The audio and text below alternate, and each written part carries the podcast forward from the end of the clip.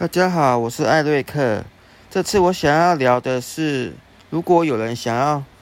分手或是离婚，我会，那么我会建议他们先分居再说，因为有一个理论叫做围城理论。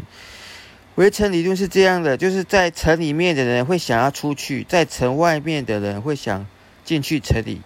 所以说呢，那么假设有一对恋人，他们吵着吵着想要离婚或分手。那么我会建议他们可以先从分居开始，在分居的那段时间，可能会因为一些生活琐事想起对方的好，这就是前面所提的围城理论。如果在分居的这段时间，你们都没有因为这一一些日常的生活点滴想起对方之前有多好的话，然后或者更觉得说我自己一个人过更快活话，那么你们可能比较适合。各自生活这样子，推荐给大家。